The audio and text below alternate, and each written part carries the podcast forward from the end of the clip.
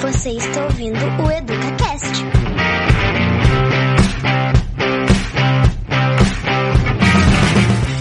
No episódio de hoje trazemos o tema O que são cidades educadoras, com o professor Márcio Tasqueto, da UFN e UPF. Este tema foi realizado no dia 23 de fevereiro de 2021, durante a Semana de Formação de Professores da Secretaria Municipal de Educação de Passo Fundo. Olá, bom dia, tudo bem? Estamos aqui começando mais uma, uma sala temática aqui para a gente poder conversar. Olá, ó. E agora tem uma palestra muito, mas muito especial.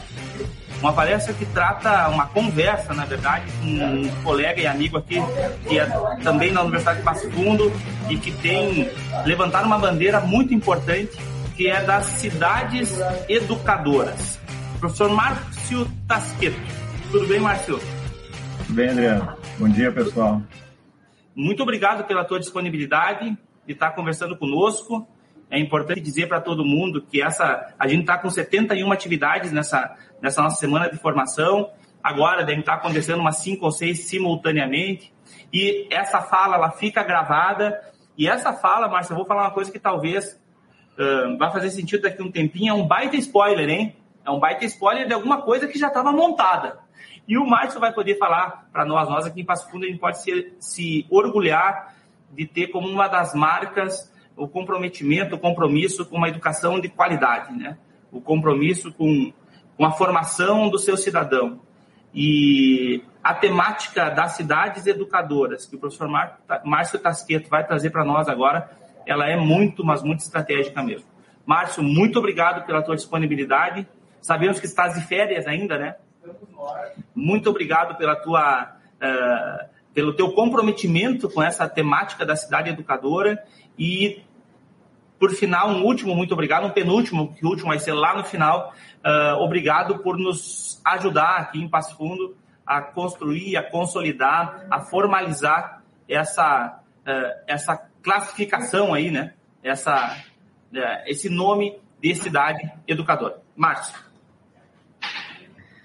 Bom, agradeço mais uma vez o convite da, da Prefeitura e da Secretaria Municipal de Educação né, para é, contribuir né, com esse debate das cidades educadoras, que é um debate absolutamente é, importante né, sobre diversas perspectivas né, para nós pensarmos e avançarmos, sobretudo, para uma educação cada vez mais de qualidade, cada vez mais é, que atinja né, um maior número de pessoas, que compreenda também esse contexto né, complexo, dinâmico, que é o mundo que a gente vive, por vezes extremamente é, difícil, né? A gente está passando, como todos têm experimentado na própria pele, né, de diferentes maneiras, essa pandemia, né, esse contexto dramático, né, que a humanidade como um todo vem atravessando e que eh, as cidades têm uma resposta também para esses inúmeros desafios de uma forma eh,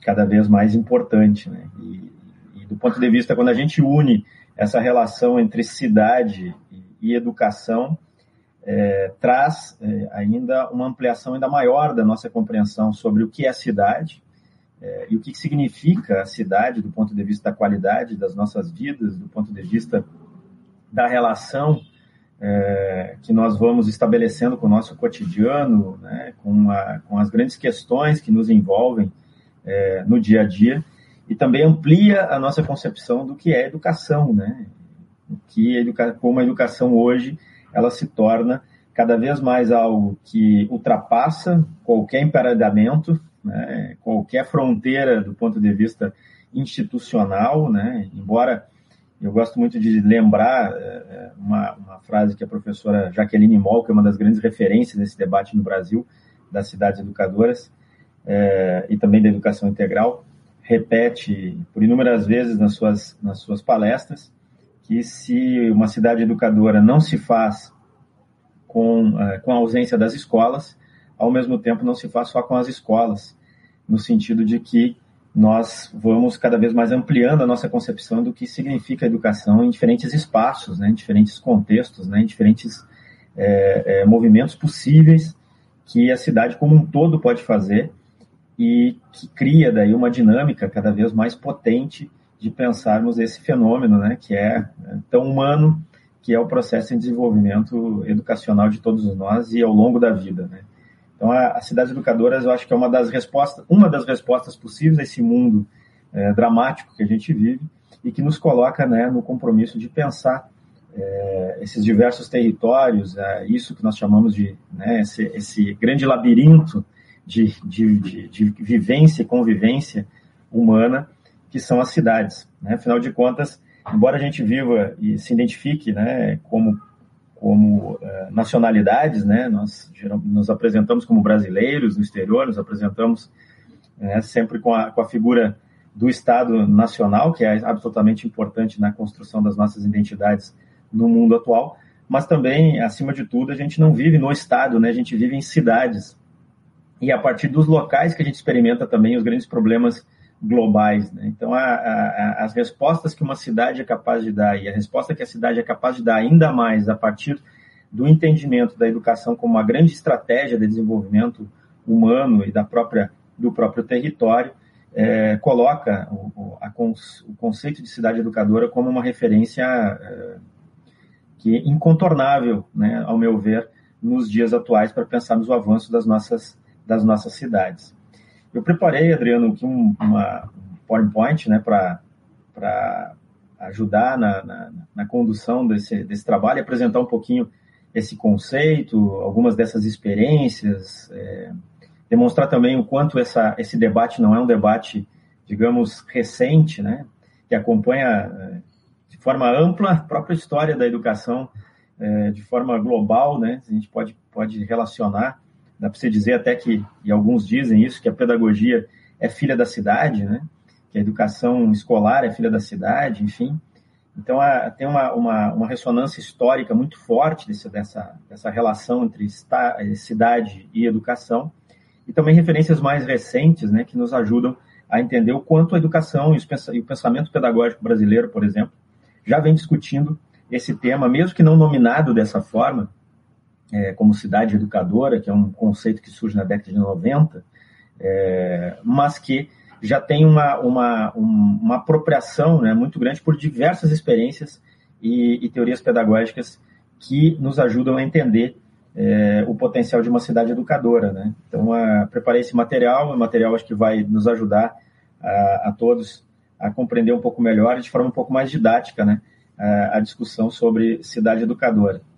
E também porque eu estou voltando de férias, né? Então a gente está ainda enrijecido, ainda não, não voltou a, a, a, ter aquela fluidez de fala de professor que está toda semana em sala de aula. Então estou retomando pela primeira vez em 2021. É, é, vai me ajudar também a ser menos, menos repetitivo, né? É, e melhorar um pouquinho essa fala aí para contribuir de forma mais qualitativa com, com o debate. Eu posso apresentar?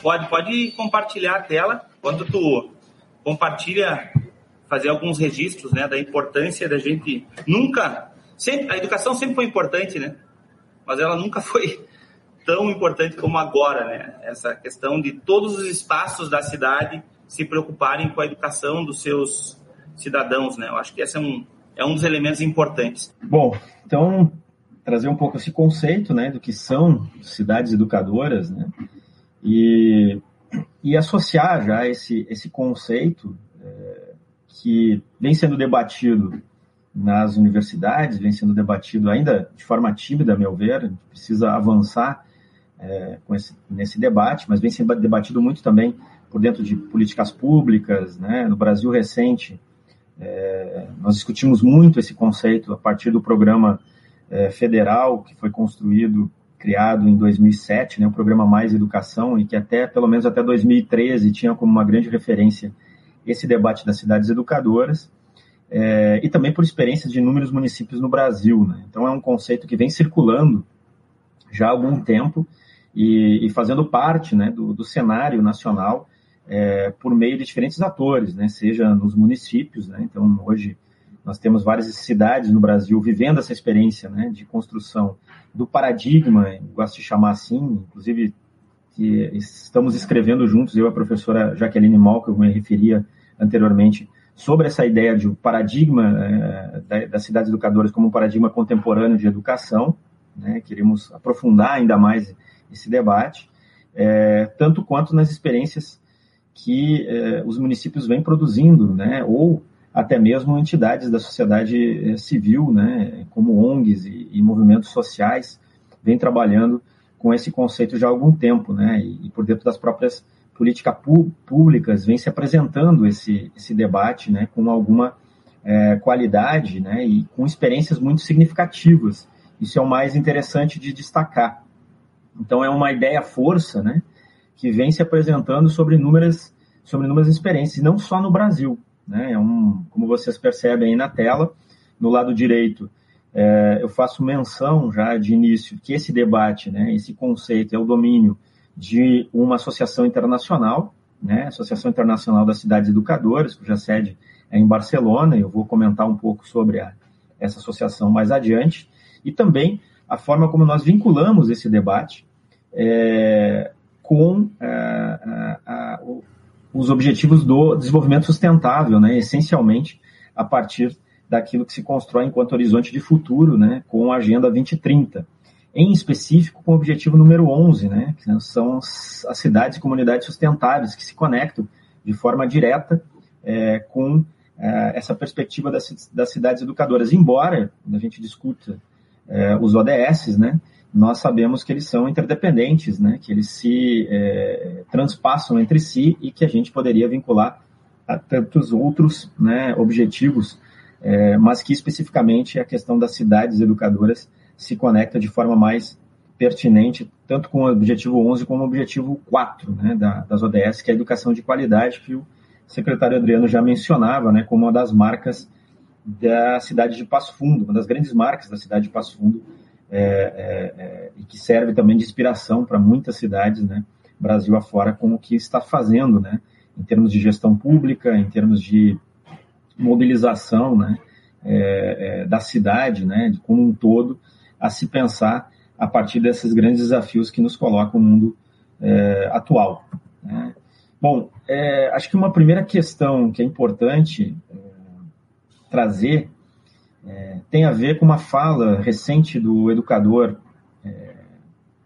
da Universidade Federal de Minas, de Minas Gerais, né, o, o, Miguel Arroio, numa palestra recente, que eu acho que foi de outubro de 2019, se não me engano, está disponível nas redes, né, para quem quiser aprofundar esse tema mais adiante.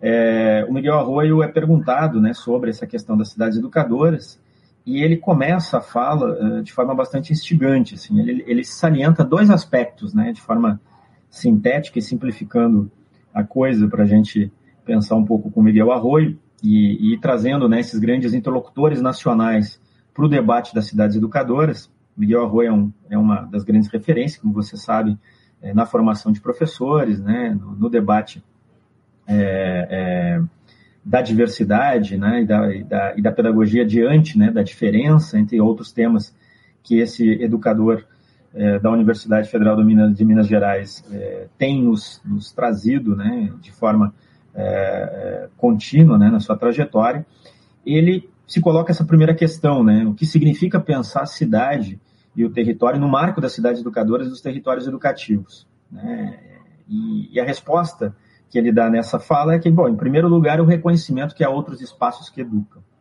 Né? Eu acho que, em primeiro lugar, é isso, né? A gente ter é, essa ideia de que a educação acontece para além dos espaços formais. Né? Parece banal, né? mas é importante também traduzir o óbvio, né? Quando, como diria o, o nosso grande é, é, educador Paulo Freire, né? Quer dizer, é, a ideia de que na, na cidade, em diferentes espaços, acontecem processos educativos. E esses processos educativos, eles são podem ser informais pelas dinâmicas da cidade, pela forma como a gente vive em nossa cidade, como a, a forma como a gente recebe as diferentes emissões né, de informação que a cidade produz né, nos seus diferentes espaços, produzindo uma certa pedagogia invisível né, que se, se estabelece nessa, nessa uh, dinâmica cotidiana, como também, de forma intencional, acontece em processo de educação não formal nos espaços da cidade, né? criando, através de intencionalidades pedagógicas, oportunidades de aprendizagem que vão se dando através de movimentos sociais, através de fundações, através de instituições é, é, importantes né, e tradicionais na cidade, né, é, é, fundações, através do, de espaços como o espaço do teatro, é, institu, instituições culturais, né, de forma mais diversas, mas nas relações que se dão numa praça, no cinema, né, em diferentes espaços da cidade, a gente percebe né, de forma é, clara que essas, esses processos educativos se dão. E que se dão de forma, muitas vezes, espontâneas e de acordo né, com as dinâmicas de cada é, lugar, né, de cada instituição, de cada ator social envolvido. Então, esse reconhecimento é importante. As cidades educam para além das suas escolas. As cidades educam através das suas praças, através das suas ruas, através dos seus bairros, através da associação de, desculpe, de moradores, através das suas igrejas, através de inúmeras formas de contato social se produz né, dentro do espaço urbano, né, em diferentes cenários, esse processo educativo é, que acontece para além dos muros da escola, para além dos muros da universidade, para além dos muros, de forma mais geral, das instituições de educação formal.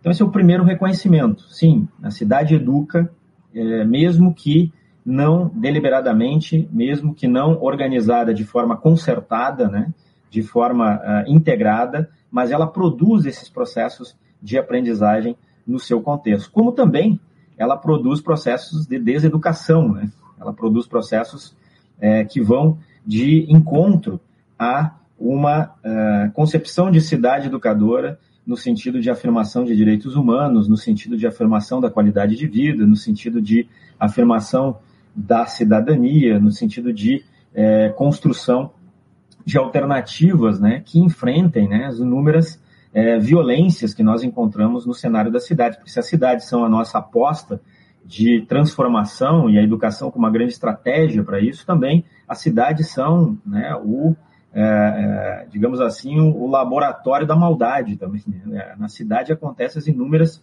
é, e as principais, talvez, dificuldades que nós encontramos nas, é, na sociedade contemporânea, do racismo à violência de gênero, das uh, desigualdades sociais mais gritantes, né, das violências mais é, estarrecedoras, também acontece na cidade. Então, uma pergunta, uma segunda questão que o Miguel Arroio coloca nessa, nessa fala é, além do reconhecimento que na cidade há outros espaços que educam, também faz, é, é preciso também fazer uma pergunta que ele é, sem dúvida, ressoa né, o filósofo alemão Walter Benjamin e também o próprio Paulo Freire, em duas, de, de, de duas brilhantes passagens desses grandes pensadores do século XX, que vai trazer essa, essa questão que é absolutamente pertinente quando a gente pensa uma cidade educadora.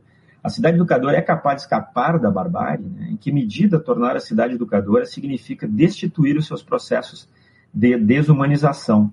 Essa imagem do Eduard Hopper, né, que demonstra uma cidade vazia, uma cidade que serve e serviu para muitos cenários de, de, vários filmes, né, é, grandes diretores se inspiraram nesse, né, na obra desse pintor é, é, nova-iorquino, ele é, retrata um pouco de, de, forma plástica aquilo que a gente está é, é, tentando entender enquanto enfrentamento de uma cidade que deseduca, uma cidade violenta, uma cidade desigual, ou uma cidade que funciona na lógica do condomínio, como diria o psicanalista da USP, o Christian Dunker, num livro é, bastante instigante, né, que ele discute né, os sintomas, o sofrimento e o mal-estar na sociedade contemporânea desde uma perspectiva psicanalítica, mas que ele traz é, essa relação com o condomínio como uma, uma imagem, força para entender esse, é, os grandes é, é, problemas da sociedade, ou sintomas, como diria o autor, da sociedade brasileira. Né? Como romper com essa lógica da desigualdade, do afastamento do outro, dos diversos muros que a gente ergue na nossa sociedade. Até porque uma das grandes tendências hoje que nós verificamos nas, na, nas nossas cidades é essa lógica condominial, no sentido nem, nem no, no, no que a gente está usando aqui metafórico, mas no sentido físico mesmo, né? Porque é, se a gente olhar para o fenômeno do condomínio, ele, digamos que é o, o inverso daquilo que nós pensamos enquanto cidade educadora. Né? O condomínio é a criação de uma anticidade. Né? É um lugar de proteção, né? é um lugar de afastamento da cidade, é um lugar que, ao mesmo tempo, significa um lugar de totalidade de uma outra vida que a gente não pode viver nos espaços públicos, né? Que o Richard Sennett vai chamar de um declínio dos, da, da, da, vida pública, né? O declínio do homem público, né? Ou seja, esse abrir mão desses espaços, né? O que significa isso quando a gente pensa, por exemplo, das nossas crianças? Que formação é essa nessa dupla tragédia brasileira, né? Dos meninos de rua e dos meninos que foram condenados a não ter rua, né? como boa parte das nossas crianças que vivem presa atrás das grades da sua própria casa, atrás das grades do seu condomínio, né, atrás das grades da escola e nunca experimentam esse processo é, extremamente humanizador que é a relação com a cidade, que significa a relação com o outro, com a diferença, com o imprevisível, com o espontâneo, com a dinamicidade cultural que uma cidade é capaz de produzir, porque tem gente, né? porque coloca as pessoas em encontro, porque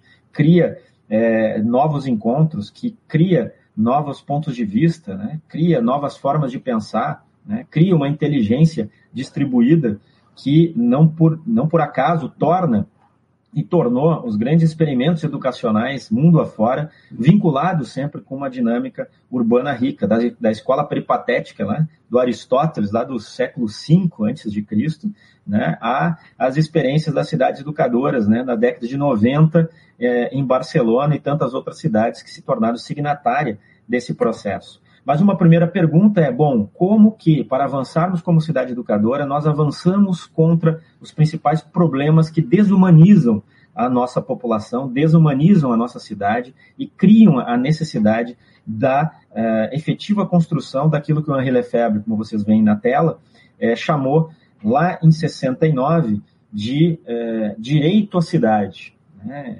Esse livro que tá, né, já tem mais de 50 anos, né, deu o nome, né, deu alcunha a um movimento absolutamente importante né, de entendimento da cidade enquanto um direito.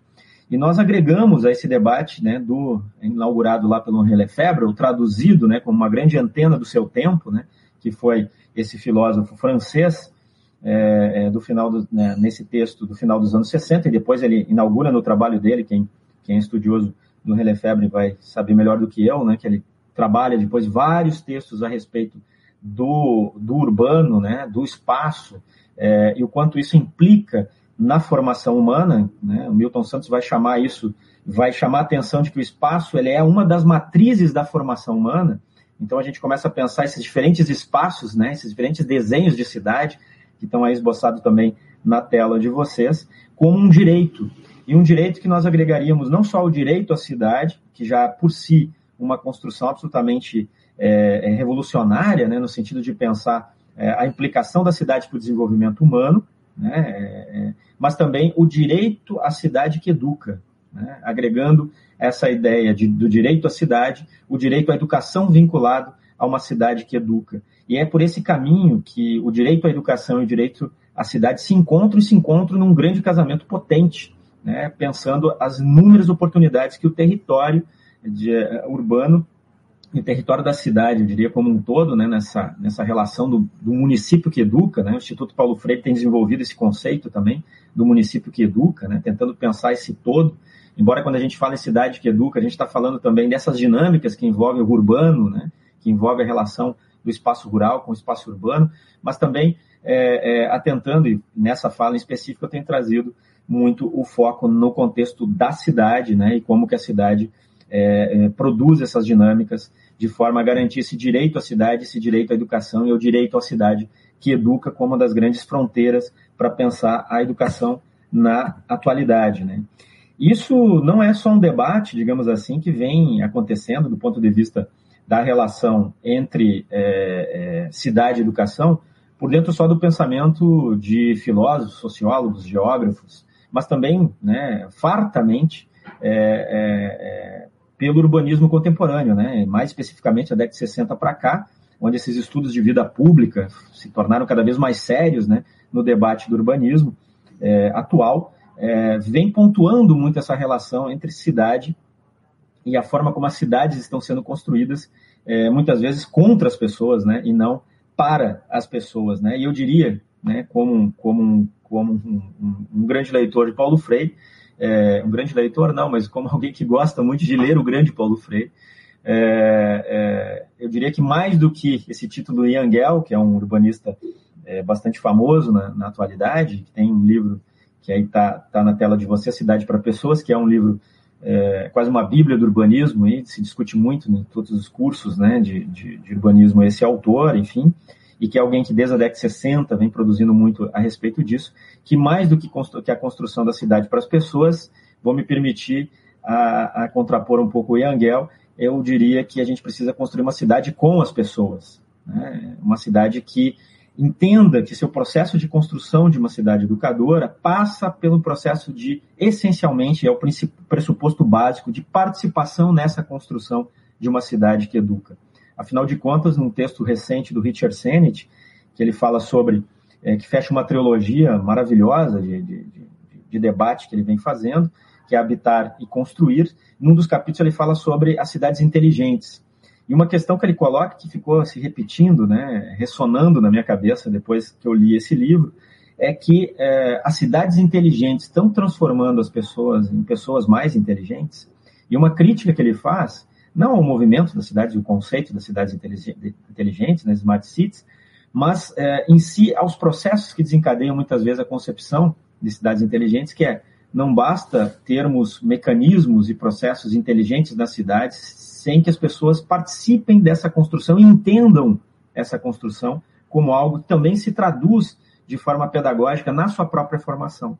Então, para uma cidade se tornar mais inteligente, ela precisa que, suas, que as, os seus habitantes construam uma apropriação cada vez mais efetiva do como é, é, se dá é, os movimentos urbanos, como se dá a cidade, como pensam a cidade, como se apropriam e entendem cada vez mais a cidade e superam aquilo que a urbanista da USP, Hermina Maricato, chama de analfabetismo urbano, ou seja, precisa alfabetizar sobre a cidade. Eu diria, como educadora, preciso alfabetizar sobre a cidade educadora, né? sobretudo para nós, educadores, né?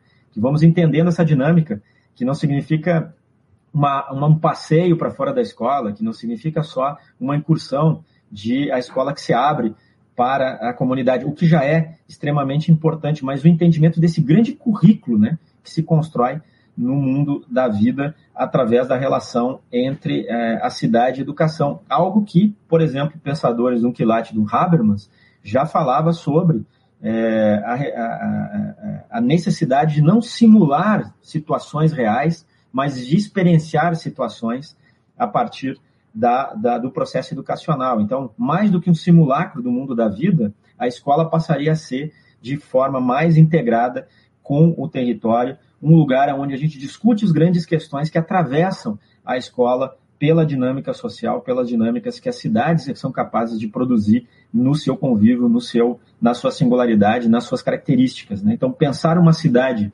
é, para as pessoas e com as pessoas passaria por todas essas reflexões que o Ian Gell coloca muito bem em muitos dos seus textos e, e, e muito sintetizado nesse livro, né, para Pessoas, que corre o mundo né, como uma das grandes referências para se discutir cidade na atualidade, né, né, seus vários pressupostos, né, de como uma cidade se torna mais convidativa, como uma cidade nos, se torna mais humanizada, como que ela supera, como no último capítulo desse livro, um dos últimos, né, se não me engano, penúltimo último capítulo, o autor fala sobre a síndrome de Brasília, né, contrapondo né, o planejamento de Brasília é uma cidade para as pessoas, porque Brasília foi projetada para os carros, Brasília foi projetada para não ter esquina, para não ter aglomeração, para não ter é, esse encontro, né?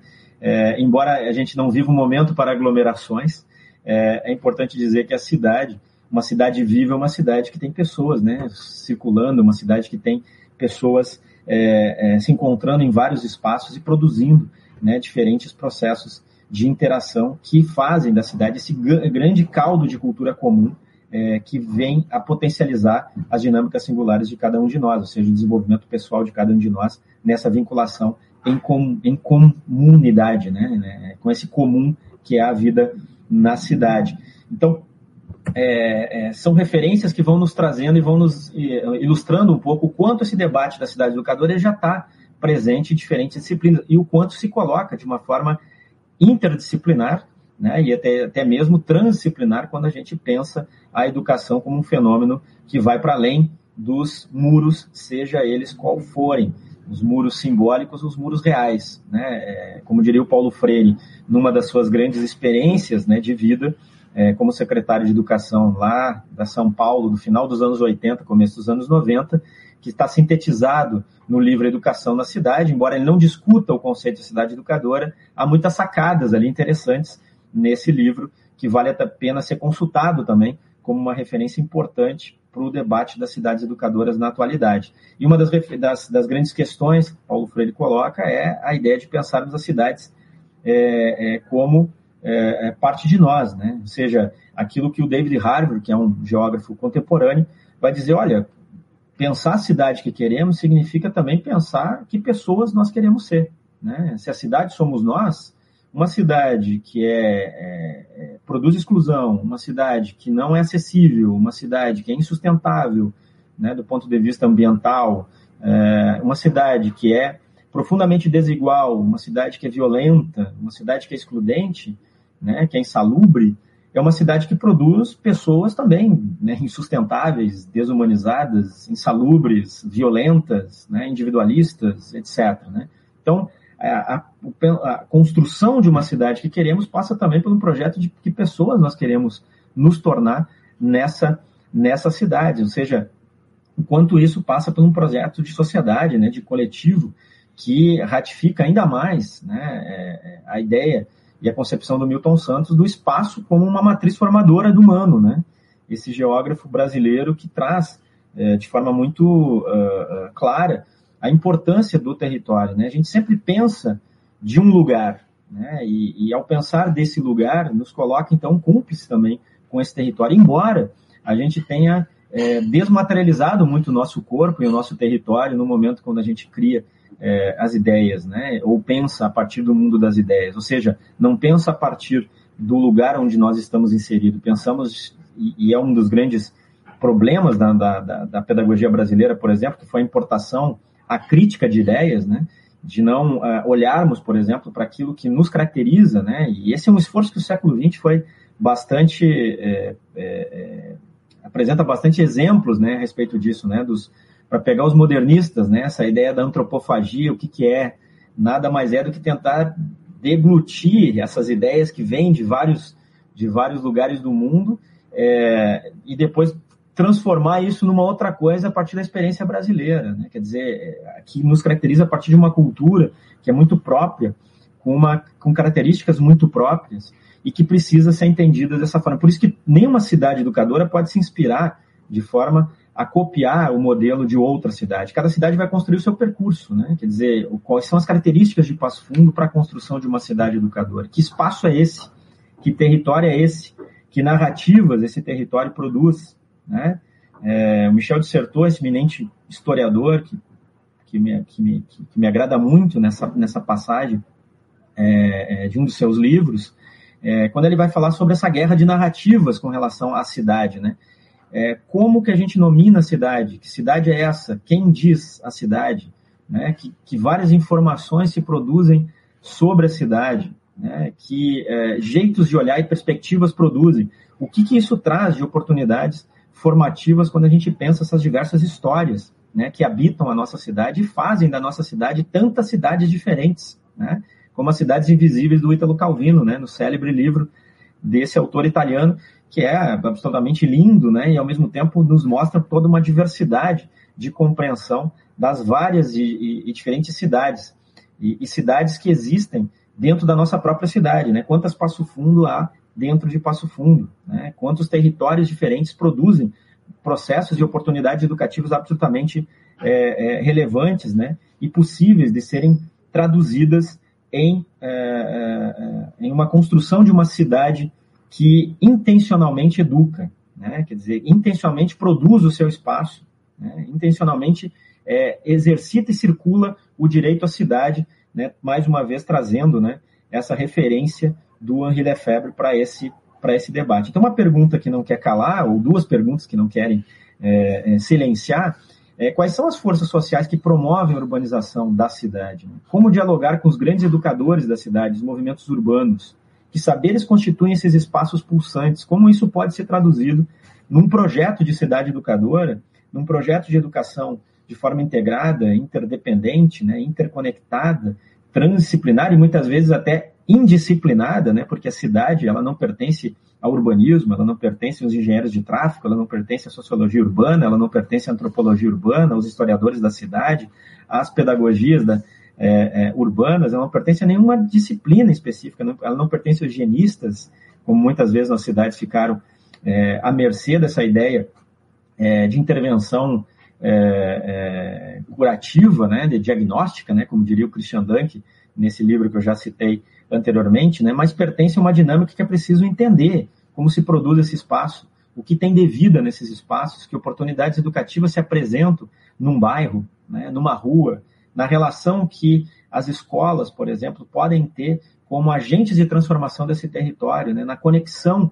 como que elas de, vinculação com esses territórios que são é, recebidos através desses sujeitos que são desse território, circulam pela escola, né, e que não ficam nela, que atravessam ela, né? Nós atravessamos esses espaços e, e, e levamos conosco as nossas histórias, nossas singularidades e o que, que isso produz enquanto oportunidade, né, de, de construção de uma cidade que educa quando houve essas diferentes narrativas, né? A gente está numa experiência aqui em Santa Maria, é, até estamos lançando agora em março um podcast que fez toda essa, essa discussão. O podcast vai se chamar Cidade Narrada e tem trabalhado com um espaço aqui da cidade, que é a Vila Belga e a Gare, que são espaços que, ao contrário aí de Passo Fundo, é, onde a Gare já foi revitalizada, né, e tem toda uma é, tem toda uma, a, uma qualidade, né, ao seu redor, com o Parque da Gare, tudo que foi foi é, a, todos os avanços que houveram nesses últimos anos, né, nesses, nesses territórios específicos.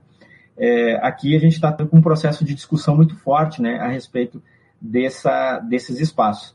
E uma das questões que surgem quando a gente pensa na cidade narrada é os diferentes atores da cidade narrando essa cidade. Né?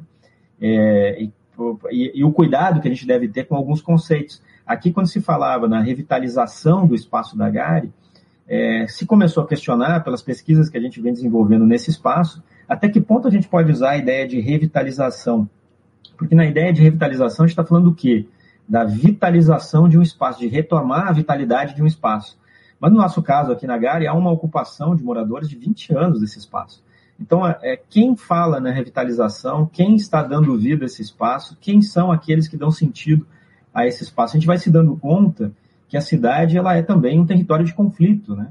E é um território que essa pedagogia, que pode nascer de uma cidade educadora, ela tem que enfrentar esses conflitos, não no sentido de, de pensar a cidade educadora é, como uma, uma intensificadora de conflitos, mas a, a, a cidade educadora como é, algo que, se materialmente é, é ancorado no território onde ela, onde ela, ela, ela se produz, ela deve passar essencialmente por o reconhecimento desses conflitos. Né? Quer dizer, isso implica é, é, a escuta dessas diferentes vozes, né? dessas diferentes perspectivas que nascem da cidade. Então, ouvir o que esses movimentos urbanos, né, que é, o Miguel Arroyo chamou de grandes educadores da cidade, são capazes de produzir, né, não como ruído, mas como comunicação, né, e é comum de novo, né, que a gente está é com comum de novo que a gente está trabalhando, é construir essa caixa de ressonância que é a cidade, nos dá um farto material do que é e, e como pode ser entendido a ideia de um currículo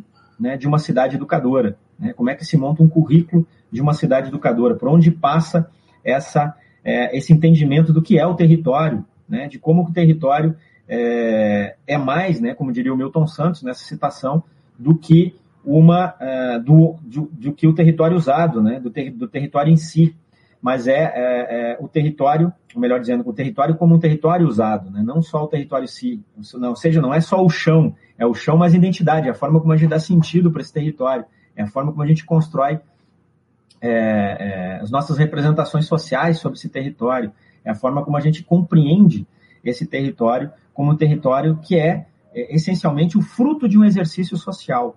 Então, o quanto essa pista dada pelos trabalhos né, de, de uma vida, né, como os, os, trabalhos de pesquisa desse geógrafo brasileiro, Milton Santos, nos traz é, a, a, pertinência de pensar a cidade educadora e, sobretudo, pensar a territorialização da educação. Né? Ou seja, a nossa educação é uma educação extremamente, ao contrário, né, desterritorializada. Né?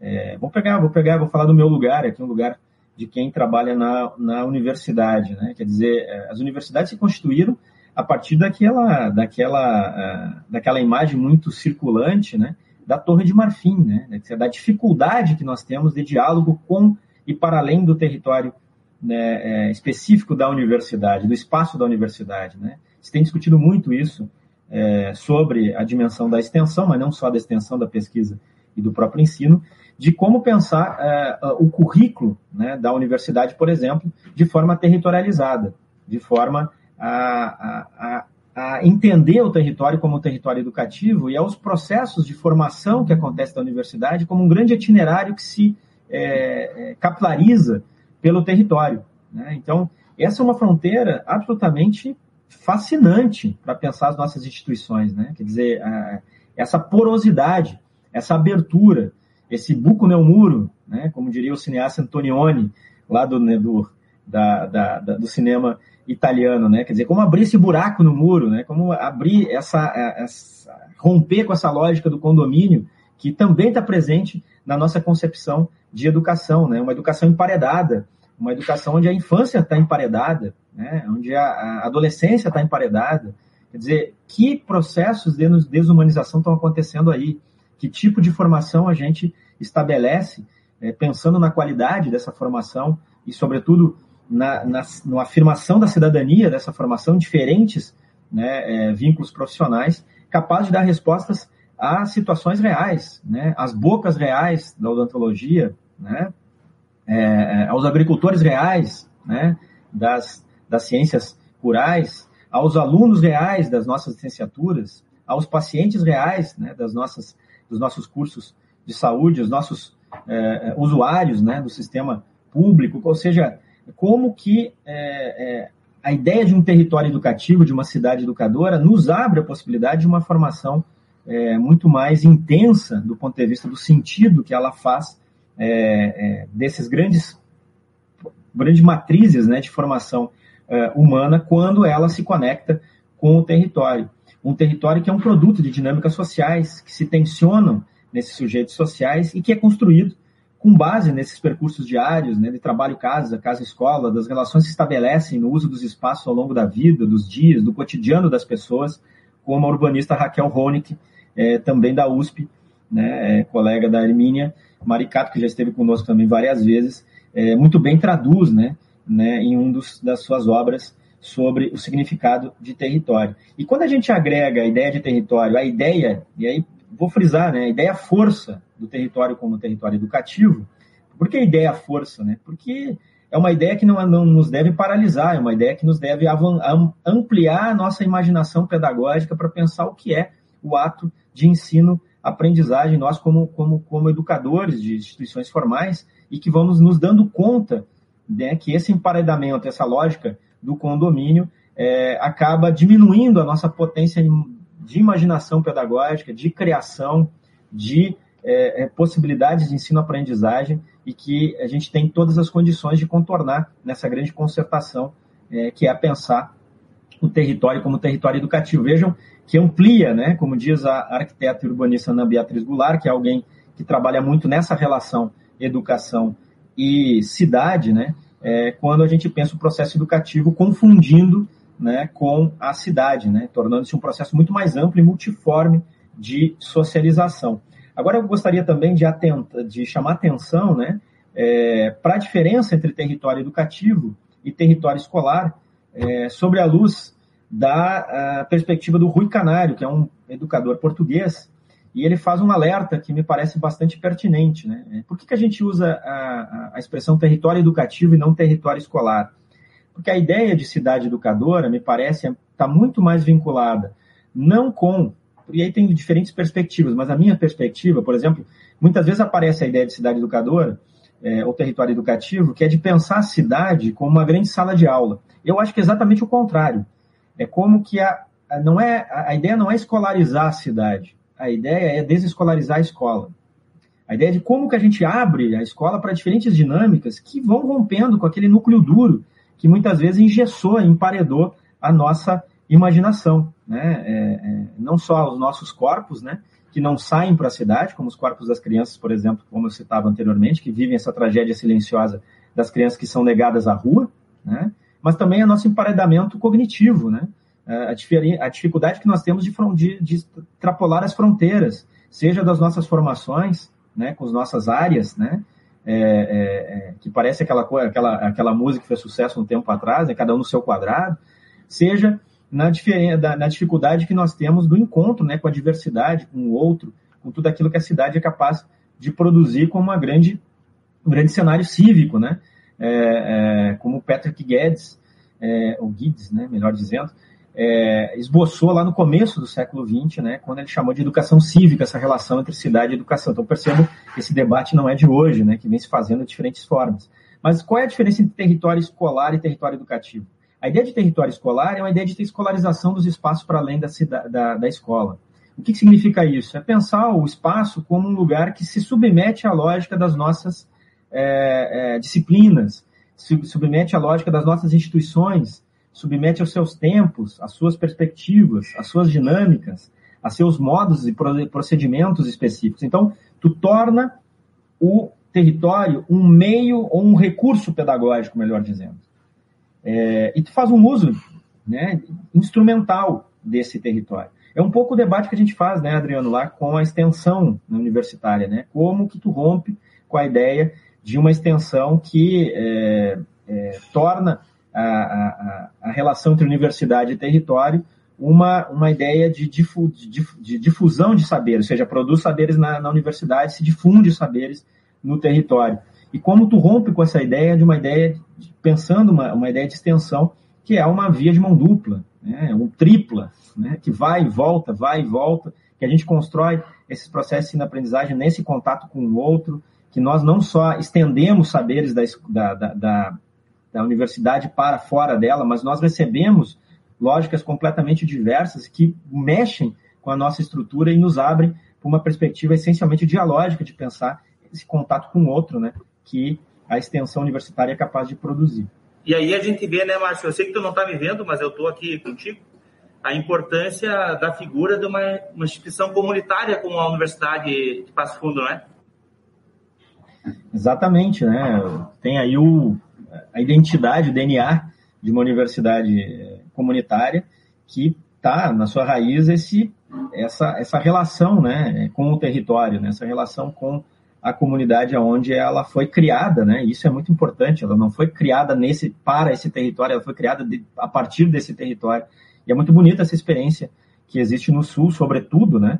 É difícil até para trabalhei alguns anos no MEC, né? E eu me lembro é, desse debate das comunitárias lá na, na, na SECAD, né? Extinta, extinta secretaria que existia no Ministério da Educação e havia uma dificuldade muito grande de entender a experiência das universidades comunitárias no sul do país, porque é um fenômeno ainda muito localizado no Rio Grande do Sul, Santa Catarina e algumas experiências específicas em outros estados, mais pela via das universidades confessionais e comunitárias, né, é, como as PUCs, por exemplo, né, ligadas a outras é, entidades.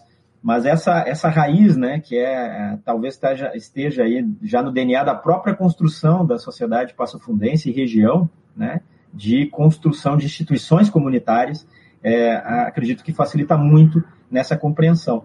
E aí se contrapõe, né, quando eu falava anteriormente, a ideia de território escolar. Não, a ideia não é usar instrumentalmente os territórios para os nossos interesses institucionais enquanto escola, enquanto universidade e outras instituições de educação formal, mas como que os territórios se tornam educativos porque eles produzem, se produzem a partir dessa indisciplina né, é, é, dos territórios que é capaz de nos desafiar a ter que encontrar lojas completamente diversas, né? E para nós, como educadores, é, que estamos acostumados a um determinado modelo de ensino-aprendizagem, nos, nos, tornamos ainda mais desafiados a pensar como traduzir, como construir currículos a partir desse contato né, do com o território de uma forma cada vez mais aberta. Né? Um território, como diz a Beatriz Goulart, é um território que é assunto, que é conteúdo do currículo, que é o lugar onde as ações se dão, né? É, e também um agente, como se fosse sujeito também. E não dizemos que ele é pedagógico, e sim educativo, porque estamos considerando a educação formal, não formal e a informal, como define a arquiteta Beatriz Goulart. Percebam quanto isso é interessante, né? Não é pedagógico, no sentido que ele não está só sistematizado pelas instituições escolares, ele também se traduz em outras formas de educar que estão é, nesse mundo da vida através de movimentos é, é sociais, através de movimentos culturais, através de outras lógicas de organização do saber que tem que ser necessariamente, como diria o Miguel Arroio lá no início da nossa conversa, reconhecidos como espaços de forma, formativos, né? E isso se dá de forma formal, né, com os diferentes trabalhos de ONGs, institutos, é, é, fundações, né, é, é coletivos de arte, coletivos de ação é, urbana das mais diversas, né, como também nos processos informais, né, que acontecem no encontro na cidade. Agora, quando a gente pensa numa cidade educadora, né, a gente, eu estabeleceria aí, junto com, fazendo o coro com a, com a, com a socióloga Helena Singer, quatro condições essenciais para a construção desse currículo de cidades educadoras. Né? O primeiro é a construção de um projeto educativo participativo, né, amplo, né? ou seja, Passo Fundo como cidade educadora envolve a, o concerto dessas diferentes vozes, né? Dizer, é, a escuta das diferentes vozes. As várias e inúmeras experiências cidades educadoras que têm acontecido pelo mundo, e eu destaco sempre a experiência de Rosário, na Argentina, é, por exemplo, eles fizeram uma conferência das crianças, né? Para construir as políticas e diretrizes para a infância na cidade, eles foram fazendo todo um diálogo. Eu sei que a Secretaria Municipal de Educação vem fazendo experiências significativas nesse sentido, né? Me recordo de algumas experiências agora falando, é, de escuta das crianças e a forma como traduz essas, essa escuta em princípios que vão nortear é, a ideia de uma cidade educadora, pensada a partir também sobre a perspectiva das crianças. Né? O Tonucci, que é um grande pensador dessa relação entre criança e cidade, pensador italiano, ele vai falar, olha, é preciso se colocar na perspectiva de uma criança, né? quer dizer, e, a, e pensar a criança como um grande indicador social, né? Ou seja, se a criança pode ir em segurança da sua casa para a escola, se ela pode trafegar pela rua, pela rua, isso significa um indicador muito importante para entender que a cidade é segura, que a cidade inclui suas diferentes, é, as diferentes necessidades dos diferentes sujeitos. Né? Quer dizer, é, que ela respeita esses, esses diferentes sujeitos, né? como uma sinaleira que está adequada, por exemplo, à velocidade de um idoso para a travessia dessa, dessa via. Quer dizer, esses detalhes né, que a gente não que a gente vai colocando dentro de um grande contexto de cidade educadora e que vão fazendo esse reconhecimento dos diferentes direitos né, que se colocam como necessários para pensar uma cidade educadora no cotidiano, né, é, é, vivencialmente, né, se é, relacionando como experiências concretas e possíveis. Né. É, agentes de referência no território, ou seja, com quem a gente pensa essa cidade educadora, como que a gente cria talvez um comitê, uma comissão, uma forma de organização colegiada para pensar é, uma cidade educadora, levando em conta as representações. E eu acho que a gente já tem mecanismos muito pertinentes para essa ideia é, no Estatuto da Cidade, né, o apelido da lei lá do começo do século XXI, que é resultado de tantas discussões né, a respeito das cidades, né, que é, estão presentes também na Constituição de 88, né, com relação é, à função social do espaço, né, do, do da cidade, enfim, o papel da cidade nessas relações, e que estabelece, por exemplo, como um mecanismo importante o Conselho das Cidades, né? É, que poderia ser traduzido não necessariamente no Conselho, que é uma discussão que eu sei que em Passo Fundo é, vem se fazendo, é, desconheço se já foi criado o Conselho ou ainda continua é, em debate, mas que pode é, e entra como uma referência interessante de mecanismo de organização, condução gestão da, é, de uma cidade educadora, ou seja, esse colegiado, né, essas diferentes representações que envolvem sociedade civil, iniciativa privada é, e poder público é, para pensar é, a cidade. Então, é, a forma como essa condução e construção de um projeto educativo participativo, de agentes de referência do território, se multiplicam em oportunidades de aprendizagem, né, é, é, exatamente criar esse menu de possibilidades que passa pelos diferentes projetos que a cidade tem, pela re redefinição desses projetos a partir da ideia de uma cidade educadora, pela criação de novos projetos a partir da dimensão de uma cidade educadora e que tem necessariamente articulado é, nas grandes experiências que eu tenho uh, uh, é, tomado conhecimento de cidade educadora, é, é, é diferentes setores né, da, uh, da, da cidade, né, saúde, educação, cultura, assistência social, né, segurança, enfim, mobilidade urbana, né, que é uma das experiências mais importantes da cidade de Passo Fundo, né? Sempre gosto de lembrar aí o importante trabalho que o núcleo de educação para o trânsito vem fazendo, né? É, é, Trebes, é, é, é Drebs, desculpe, Trebes, Drebs, desculpe aí, Drebs. O Drebs, a, a Raquel vem fazendo né, entre, entre outros colegas lá é, da, da, da, da, segurança, né, da Guarda Municipal, é, vem trabalhando nessa perspectiva de mobilidade urbana em cidades educadoras. Então, gente tem experiências muito significativas já acontecendo na cidade de Passo Fundo já há muitos anos e que po podem ser mobilizados cada vez mais na ideia de um projeto de cidade educadora em Passo Fundo. Né?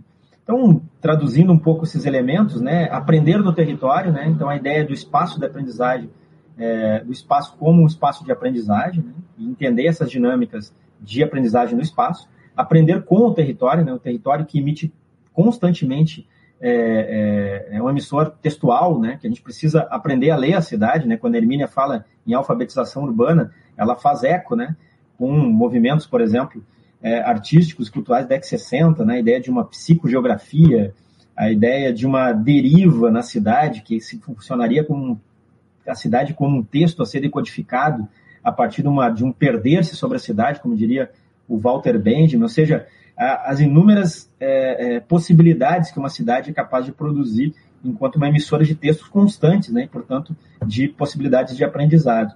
E a forma como esses aprendizados também é, têm uma dimensão política é, ampla no sentido de intervenção né, e, e passível de ação e transformação de ação política, porque no momento que nós entendemos a nossa cidade, que nós conseguimos compreender a nossa cidade, a gente vai construindo é, não só o reconhecimento desses potenciais educativos, né, a tradução desses potenciais educativos em saberes locais, né, Curitiba, por exemplo, que é uma cidade educadora, é, recentemente ingressa, ela tem traduzido isso em é, é, é um conjunto de saberes que, tão, vão sendo produzidos sobre a cidade está sendo organizado esses núcleos né, de conhecimento que vão entrando né, no debate com, na, na, relação com os currículos escolares, de forma a fazer essa interface entre o currículo da cidade, entre o currículo da escola, como é que eles vão criando né, alternativas quando a gente pensa no território né, e, e, na relação com a escola, por exemplo, né, dentro de uma cidade educadora, porque é uma pergunta que a gente se faz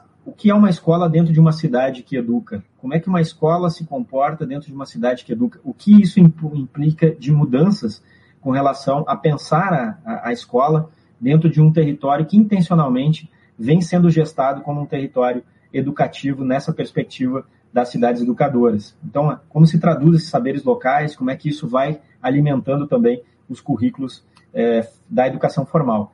Como se traduz isso em aprendizagens e como se se constituem intencionalidades pedagógicas a serem construídas né, nesses diferentes saberes locais, sobre alimentação, sobre o brincar, sobre gênero, sobre meio ambiente, sobre mobilidade urbana, sobre as diferentes narrativas locais, sobre expressões artísticas, sobre relações étnico-raciais, sobre organização política, patrimônio, tecnologia, bom, e todos esses elementos aí é, muito bem organizados pela OCIP de São Paulo, vem fazendo esse trabalho há muitos anos, que já esteve conosco em vários momentos também aqui em Passo Fundo, é, aí em Passo Fundo, né, porque eu estou aqui em Santa Maria, que é o Aprendiz, né, que vale também muito a pena o portal Aprendiz Cidade Escola, vocês vão encontrar muitas reportagens, inclusive muitas sobre Passo Fundo, sobre as experiências de Passo Fundo, é, é, mesmo não sendo ainda uma cidade educadora, praticando né, o que eu diria que são né, é, é, é, práticas instituintes de uma cidade educadora e que vem fomentando esse debate, circulando esse debate a partir de inúmeras experiências. Né? Vou saudar também aqui a PASSE, que alguns anos atrás fez um evento para discutir acessibilidade de cidade educadora, desde as suas singularidades, desde as suas temáticas ligadas à questão da visão, né, da cegueira, etc., todas as questões que envolvem uma cidade acessível a partir das necessidades desses sujeitos em específico, é, trouxe e agregou ao debate da cidade educadora. Então, isso é, é, é, é, é uma potência de uma ideia-força, que vai, se, vai circulando e vai se derramando em diferentes contextos e vai né, reinventando-se nesses contextos ao mesmo tempo que contribui para essas discussões específicas né, é, é, dos diferentes sujeitos na cidade.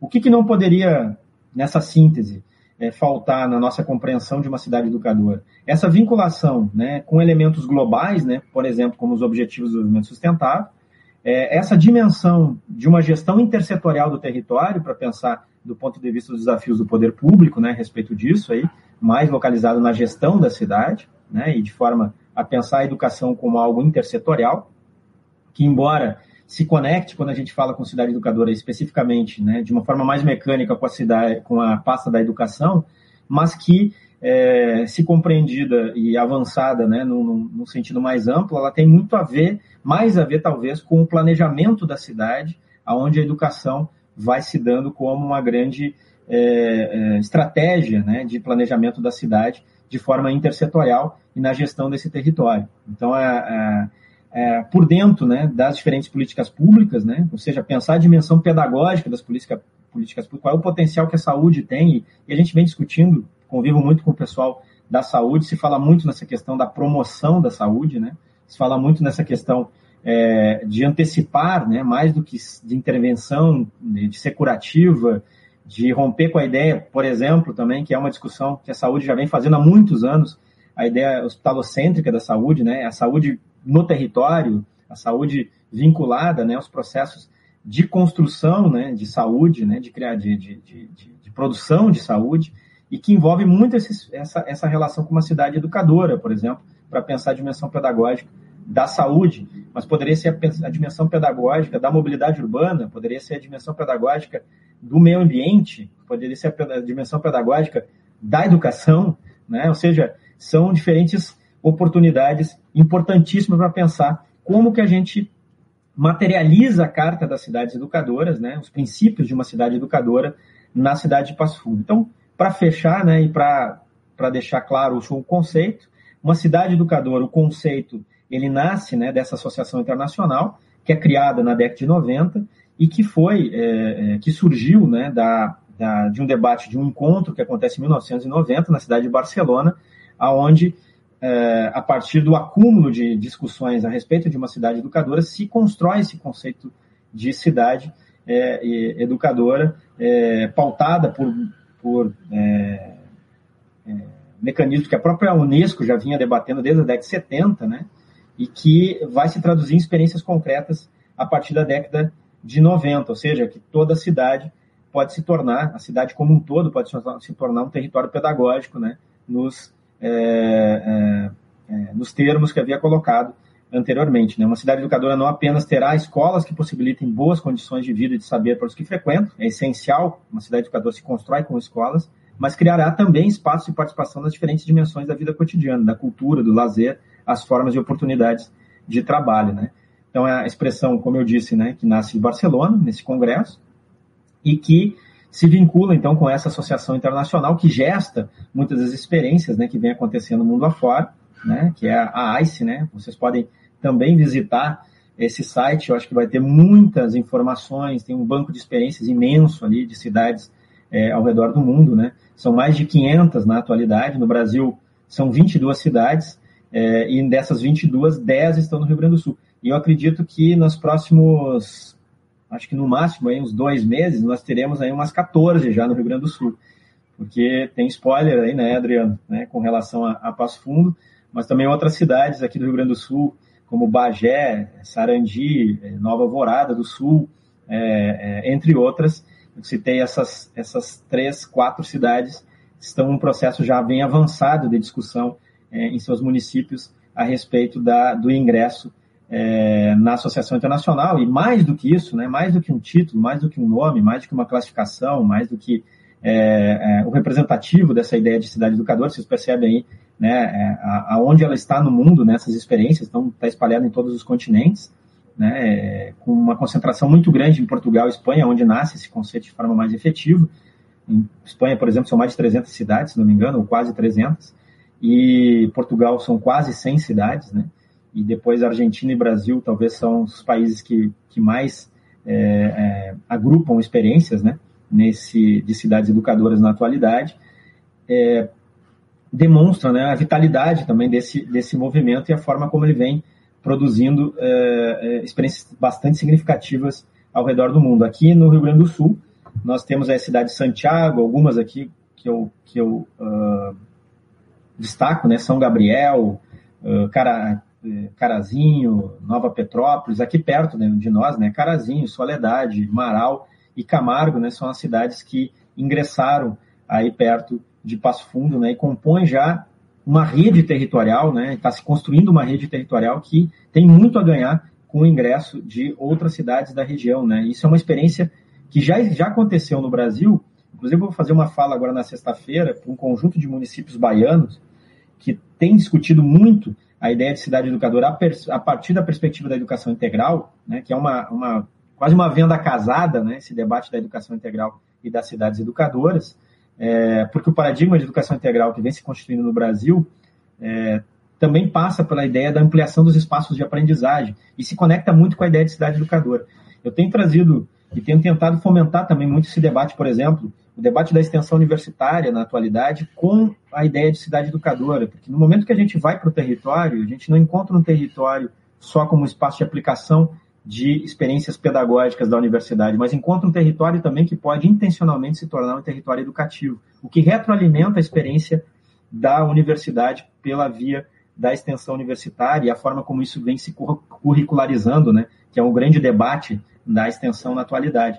Mas isso também implica, na educação básica, na relação entre escola e sociedade, é, escola e território, é, superando aquilo que, em um importante estudo do Observatório das Metrópoles na América Latina, chamou de a cidade contra a escola, né? demonstrando que muitos índices de evasão escolar, de déficit de aprendizagem, de defasagem, idade série, de, é, de produção dessa desigualdade que acaba criando exclusão, né, evasão, né, e, e tantos outros problemas é, importantes, né, que impactam nos nossos indicadores sobre a educação básica e nos colocam, né, nas, nas últimas posições do PISA, embora não seja um crítico do PISA, né, e acho que a gente tem que relativizar muito a relação com esse tipo de avaliação e a forma que se dá essa avaliação, né, é, do PISA, né, que não atende muitas outras dimensões, mas que também é um indicador que tem que se levar em consideração.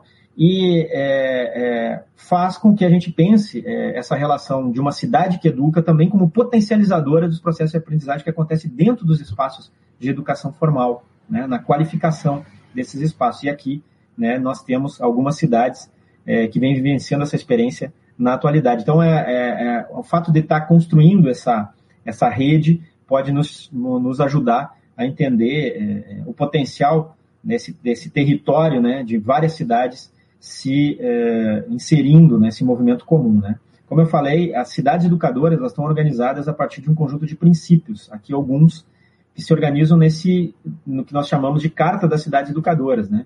Que aqui alguns princípios que eu pensei aqui só para chamar a atenção, desenvolvimento de uma política educativa municipal ampla, da colaboração interadministrativa, do cuidado da qualidade dos espaços, infraestrutura e serviços, do fomento da informação e do associativismo, da qualidade de vida como objetivo. Ou seja, uma cidade educadora, ela se compromete com esses princípios da Carta, que tem que estar norteando ou, de alguma forma, vinculados e potencializando as, eh, as políticas públicas e a gestão da, da cidade né, que assume esse compromisso. Né? A premissa da Carta Brasileira de Cidades Educadoras foi organizada no encontro internacional, que se dá de dois em dois anos, não teve ano passado, em função da pandemia, mas que há quatro, seis, cinco anos atrás, foi em dois, 2016, foi na cidade de Rosário, na Argentina, eu tive o privilégio de participar, e nós esboçamos, enquanto um grupo de brasileiros que estava nesse encontro, é, quatro elementos que são essenciais para entender as cidades educadoras no Brasil, né, inspirados na Carta das Cidades Educadoras, a participação e controle social, as escolas como agentes de transformação do território, a intersetorialidade e o acesso aos bens culturais da cidade, a democratização dos acessos acesso aos bens culturais da cidade como premissas importantes. E agora, mais recentemente, Frederico Westphalen, no Simpósio Nacional de Educação, que aconteceu em setembro do ano passado,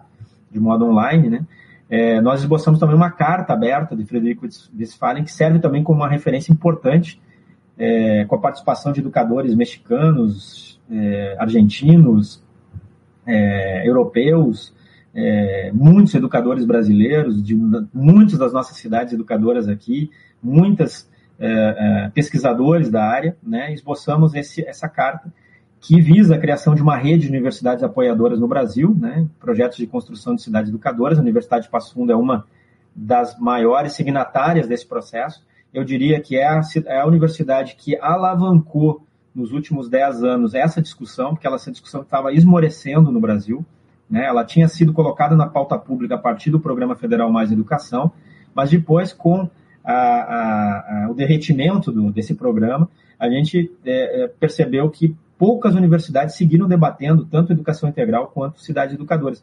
E a ideia de cidades educadoras tem muito a ver também com o papel que as universidades podem produzir em termos de fomento, de visibilidade, de discussão, de experiências e a própria apropriação dessa discussão também para si nos seus movimentos específicos, como a questão da extensão, como eu falava anteriormente. Né? O desafio de aprender coletivamente, construir projetos educativos de cidades na perspectiva de territórios democráticos, importante frisar, né? aprender a, a, a, coletivamente a construir projetos educativos de cidades, ou seja, aprender a construir coletivamente né, a educação. Isso acho que é um ponto é, importantíssimo. Né? A execução de políticas públicas focaliza em os tempos da vida, né? importantíssimo isso, pensar os diferentes tempos da vida nos territórios, né?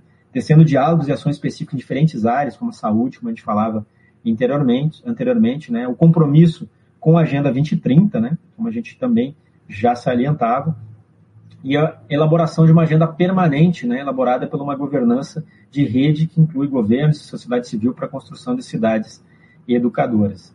É, o que nos coloca né, nesses desafios de uma gestão intersetorial dos territórios, da construção de comitês gestores, né, numa gestão colegiada, né, eu acredito muito nisso quando a gente pensa em cidade educadora, da construção de um projeto de cidade educadora, né, que passa então por essa expertise coletiva, né, é, da dimensão e reconhecimento da dimensão pedagógica das políticas públicas, do associativismo, da criação de redes de aprendizagem, né, que redundam nessas intencionalidades pedagógicas e na necessária criação de indicadores de uma cidade educadora que faz com que a gente possa é, gestar, né, é, é avaliar é, é, esse processo de forma a, a, qualificar cada vez mais e, e, e retroalimentar esse essa construção fantástica que é pensar a cidade educadora e que eu sou meio suspeito para falar, né, mas sou bastante entusiasta desse tema e me agrada muito poder debater né, e contribuir sempre que possível a respeito disso. Então, agradeço mais uma vez ao professor Adriano pelo convite, né, Secretaria Municipal de Educação como um todo, né, grandes amigos, aí, grandes colegas da UPF, grandes amigos que vêm trabalhando e fazendo um excelente trabalho né, há muitos anos já, né, acompanho de forma indireta, né, o trabalho em algumas parcerias específicas, e também a, a, o prefeito Pedro Almeida, né, que também no começo do ano teve lá em Barcelona visitando, ainda nem era candidato, mas visitando a, a, a Associação Internacional de Cidades Educadoras, também bastante convencido de que há uma alternativa para a cidade de Passo Fundo e que também vem fomentando esse debate, porque penso eu, Passo Fundo, pela importância que tem pela cidade que é, pela história que possui, né? É, ao entrar né, nessa rede, ao se comprometer com essa carta, ao construir um projeto de cidade educadora para si né, e para os seus cidadãos, ela é, multiplicará muitas experiências e servirá como uma inspiração para muitos municípios, não só vizinhos, é, mas do estado como um todo e, quiçá, né, do Brasil de forma geral. Afinal de contas, esse movimento que a gente vem fazendo aí na região norte do Rio Grande do Sul é, produziu e vem produzindo é, respingos nacionalmente de forma muito interessante. Assim, os grandes debates hoje têm se voltado para essas experiências aqui do Sul é, em relação às cidades educadoras, né? Então, como eu como citei anteriormente, né, um conjunto de municípios baianos tem resgatado esse debate muito inspirado pela visibilidade que as experiências do Sul vêm produzindo no país. E hoje né, pensar as nossas cidades é, é primordial para a gente enfrentar os grandes, as grandes questões e dramáticas questões que a gente vive na atualidade. Então, obrigado mais uma vez, espero ter contribuído e peço desculpas se me alonguei muito aí com a exposição. Márcio, quero te agradecer muito por essa oportunidade que nos deu de compreender, por um lado, a complexidade do que significa ser uma cidade educadora, que não basta simplesmente a gente ter, não simplesmente, né, mas que não basta somente a existência das universidades, de um grupo muito grande e comprometido de professores, né, eventos que são referências nacionais aí, no que se refere à educação, a gente precisa de uma articulação. E tu sabes que à medida em que a gente começa a se aproximar pouco mais desse conceito de cidade, dos documentos norteadores, a gente vê a potência dele para o desenvolvimento da cidade como um todo. Né? Ele consegue verificar a forma como ele pode ter impactos diretos na economia, no curto, médio e longo prazo, né? na formação das pessoas, né? no posicionamento da cidade uh, como um todo. A gente teve uma média de 100, 103, 105 pessoas acompanhando, isso é bem legal, né? A gente tem outras atividades é, acontecendo também. E tem algumas questões que eu vou voltar aqui, que foram colocadas. A gente tem um tempinho aqui, o professor Altair já está aqui conosco, ali na, no backstage, que vai falar para nós e passa. Isso é um, um, elemento muito importante quando se pensa também em cidades educadoras, né? Uh, a gente, como professor, pode pensar: ah, eu já sou professor, já estou fazendo a minha parte. Não, uma cidade educadora precisa de professores pesquisadores. Então, acho que é legal a gente falar um pouco sobre isso na sequência. É isso. Deixa eu voltar aqui, tem algumas questões, muita questão no chat ali, para colocar na tela. Aqui, aqui. Vou colocar uma da professora Evânia Causa, que é, inclusive, nossa aluna lá no PTG né? Como construir um currículo escolar de rede que tenha como alicerce os fundamentos da cidade educadora. A gente, ó, mas só para se, se é, controlar o tempo, a gente tem é, 10 minutinhos aí para discutir. Ó, pergunta para mais uma, mais uma hora e meia. Mas uh, acho que ó, uh, passaria um pouco por aquele, pelo argumento que eu já havia é, trazido é, a respeito das condições né, de criação de uma cidade educadora e a ideia de um currículo de cidade educadora, que é, em primeiro lugar, esse reconhecimento dos diversas, das diversas oportunidades de aprendizagem, né?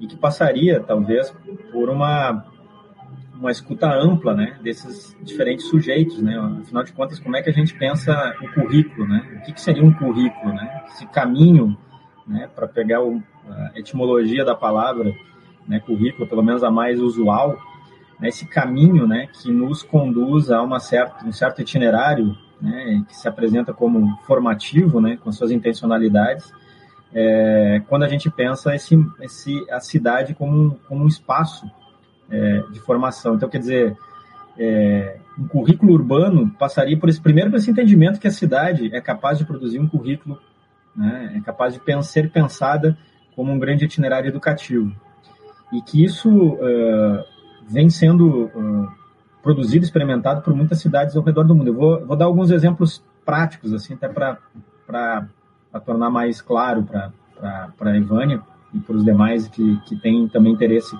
nessa temática. Uh, cidade de Rosário, por exemplo, ela fez toda uma espécie de conexão entre os processos escolares e os espaços da cidade. É, Para quem quiser aprofundar, vale muito a pena assistir um documentário que está disponível no YouTube na íntegra, está vinculado pelo canal Futura. Inclusive, o canal Futura tem feito alguns debates bem importantes sobre cidade educadora, que vale muito a pena, né? Muita qualidade. É o programa Conexões, inclusive eu participei de um uns dois, dois três anos atrás. Foi muito legal, assim, a, a, o debate trouxe gente de São Paulo, de outros lugares para debater. E lá também está disponível o documentário Cidade Rosário Cidade Educadora, e começa o documentário, se não me engano, é, com um grupo de professores de história, numa mesa redonda, uma espécie de, né, de, de reunião pedagógica, é, discutindo a forma como eles conectam os seus currículos com os espaços da cidade. Em Rosário, então, portanto, tem vários museus, várias, é, vários espaços formativos, né, que foram intencionalmente também construídos nessa perspectiva. Então, esse planejamento de um projeto educativo amplo eles conseguiram, né, numa experiência que tem mais de 20 anos, né, então essa continuidade, né, também é importante, né, fundamental, né, para a construção de uma cidade educadora, não é um projeto de gestão, é um projeto de cidade, né, então, portanto, é um compromisso que a cidade assume para além das suas, dos seus atores né, de gestão é, é, na atualidade. Então, essa conexão desse mapeamento, vocês devem estar ouvindo uma barulheira de buzina agora aqui, porque Santa Maria está com alguma carreata, deve ser alguma, algo a ver com a vacina, que hoje está tendo uma vacinação em massa aqui. Não sei se vocês estão escutando um ruído no fundo aqui, mas para mim está bem alto aqui, não sei, tá, deve estar tá atrapalhando a, a, a, a, o som aí da, da minha fala. Dá para escutar bem você. Dá? Bom, mas essa ideia de planejamento participativo, de agentes multiplicadores, da, do reconhecimento dessa intersetorialidade né, da, dos processos educativos que envolvem uh, um encontro, por exemplo, em educação e cultura, né, entre educação e tecnologia, entre educação e assistência social. Acho que é essa, essa ideia articulada de uma rede de aprendizagens que vai se conectando em diferentes atores, mais ou menos, por exemplo, como paradigma de educação integral que é, o Mais Educação construiu em muitas cidades, né, onde ele conseguiu avançar né, nessa conexão né, de como é que a escola é, conversa com a associação de moradores, que conversa com é, o clube, que conversa com o museu, que conversa com o teatro, que conversa com o coletivo de artista, que conversa com o evento tradicional da cidade, com a jornada de literatura, com o festival do folclore, que se vai se dando num processo permanente de é, é, construção, aonde a cidade vai produzindo esse currículo, né? Que muitas, né? Se a gente for fazer o reconhecimento de cidade de Passo Fundo tem inúmeras é, inúmeros componentes disciplinares, para usar nossa linguagem educadores, né? É, que precisam ser articulados dentro de uma perspectiva curricular, né? Pensar como que isso vai se dando é, e dando voz a esses diferentes atores que são também agentes educativos da cidade, reconhecimento desses agentes educativos da cidade. Com certeza, essa não vai ser a última conversa que nós teremos sobre cidades educadoras. A gente quer agradecer muito a tua participação. Fica aqui um convite ao vivo, diz que nunca se faz isso, mas eu vou fazer, da gente poder criar uma trilha formativa. Nós vamos ter aqui, colegas que estão nos assistindo, trilhas formativas durante o ano nos assuntos que foram tratados agora uh, na semana de formação. Um desses assuntos é cidades educadoras. Então, que a gente possa, Márcio, na sequência já, uh, nos reaproximarmos do ponto de vista de, de planejamento de como vamos tratar esses assuntos e criar uma trilha para que nós possamos, todos nós, professores, pais, empresários, dirigentes educacionais do ensino superior, dirigentes educacionais da educação básica, compreender e reconhecer a potência desse conceito, que é muito mais do que um conceito, né? Uh, desse contexto, que é uma cidade educadora de fato, né? que tem no centro das suas ações o objetivo principal, que é formar cidadãos que sejam capazes de enfrentar os desafios do mundo, qualificar suas vidas, uh, construir soluções para os problemas complexos que nós temos. Márcio, muito obrigado pela tua participação. Pode voltar para tuas férias, finalzinho das férias aí, e que a gente possa, no futuro próximo, aí, continuar conversando sobre isso. Que agradeço mais uma vez. Não dá para a gente tirar férias da vida, né? Então, como é um cidade educadora para mim é um dos grandes projetos aí que eu tenho a, a honra de poder contribuir, participar. É sempre um prazer e principalmente cidade de Passo Fundo, que eu me sinto mesmo não estando morando mais em Passo Fundo, me sinto sempre, um, como santamarense, sou um grande passo-fundense. E, e, gosto muito da, da, da, cidade, gosto muito da, da universidade, né? Deixei grandes amigos e para mim é importante, sempre muito importante estar, estar presente né, na, na construção dessa cidade. Então, tá muito obrigado. Tá? Um abração para ti. Conversamos. Um abraço. Até mais. Até. Você ouviu o EducaCast. Até mais.